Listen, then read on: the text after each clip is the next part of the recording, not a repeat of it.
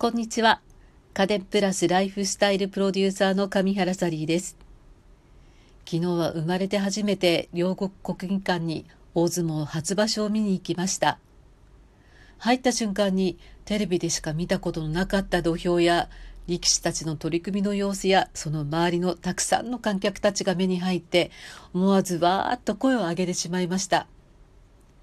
武道館や東京ドームでもライブなどとは違ったそうですね。なんだかタイムスリップしたような感じ。しかも、まあ、素敵だったのでお弁当もお土産もたくさんいただいて、しかもすぐ目の前で大相撲が繰り広げられていて、本当に楽しかったです。まあ、素敵というのはその名の通り、四角に囲まれた席で座布団4枚分。夫と息子の3人でしたが結構狭くてぎゅうぎゅうな感じ。でも、夕方からビールとお弁当を食べながらの大相撲観戦は、なんだか春のお花見のような気分にもさせてくれました。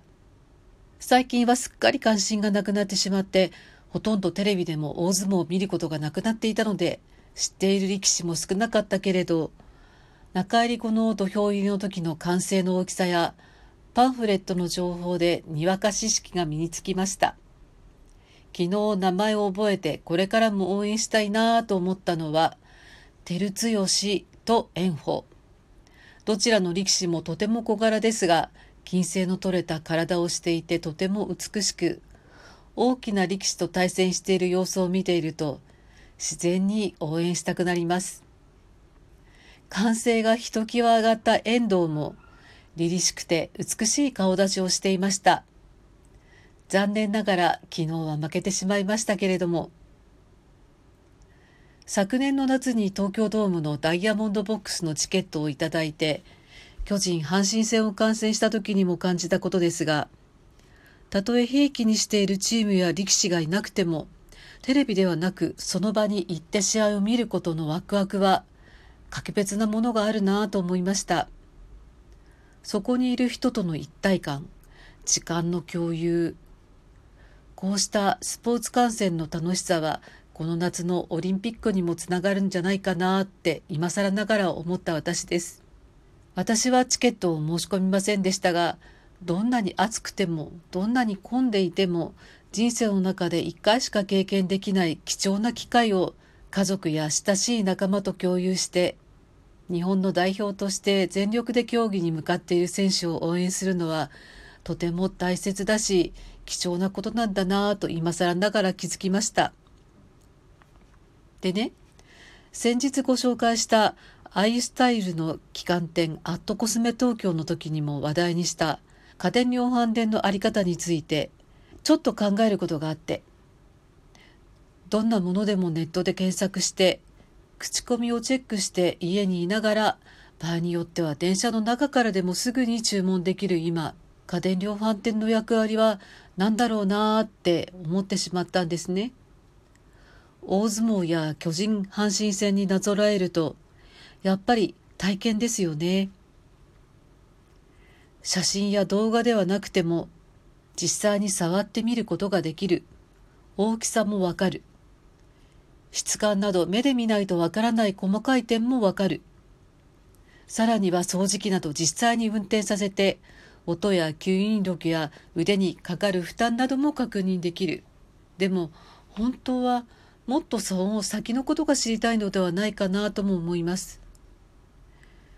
通電しておいてくれないとわからない炊飯器やオーブンレンジのボタン操作や液晶画面の表示の分かりやすさ。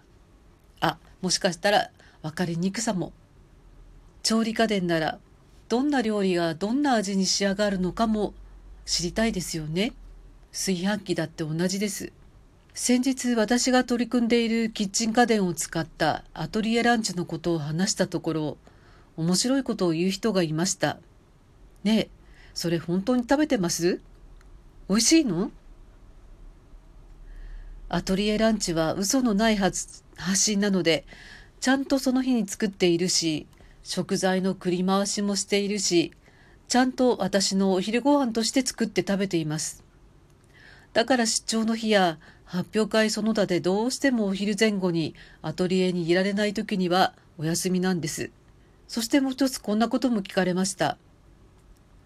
よくレンジで作るメニューってレシピブックに書いてあるけれど、あれ絶対に美味しくないって思うんですよね。煮たり焼いたりするより美味しく作れるのなんてあります？いやー確かにレンジ調理は短時間でできるけれども味が染みなかったり肉がぎゅっと硬くな締まってしまって火が通り過ぎたり温めるにはいいけれど調理には難しいというのが皆さんが思っている本音のところなんじゃないかなって思います。でもねパナソニックビストロのワンボール中華やワンボールフレンチっていうこんな機能実は独自のとろみセンシングっていうもので片栗粉をまぶした食材を入れた調理でも火加減の難しいとろみをコントロールしてこびりつきを抑えてお任せで調理できるようになっています。ワンボール中華やワンボールフレンチどちらも本当に食材をえボウルの中に入れてあと調味料を入れてラップをしてボタン一つ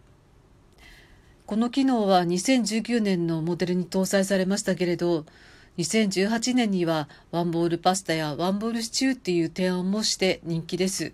日立もボタン一つでできるメニューの一つとして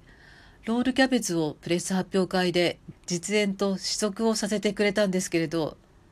下ごしらえしたロールキャベツがボタン一つで長時間煮込んだみたいな味に仕上がるのは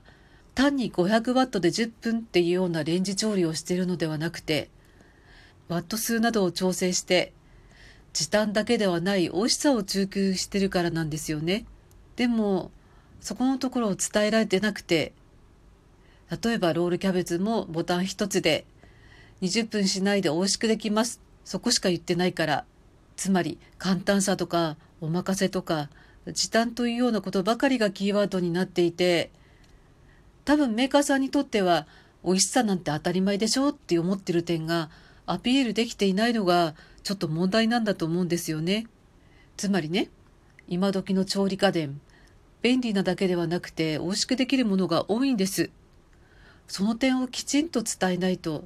購入に一歩踏み出せない人が多いんじゃないかなっていうふうに先日の会話で学びました。だからこれからはこの家電を使ってこれを作りましたっていうアトリエランチそのことだけではなくて味や改善点にも触れて発信しようと思います。そして体験の場である家電量販店の店頭では使い勝手や味の点をももっとリアルに感じてもらえるように工夫する必要があるんじゃないかなと思います。今日は大相撲初場所の観戦から家電量販店の店頭とか体験によって伝えられることで何だろうっていうことをお話ししました。今日はこの辺でお聞きくださってありがとうございました。また明日もよろしくお願いします。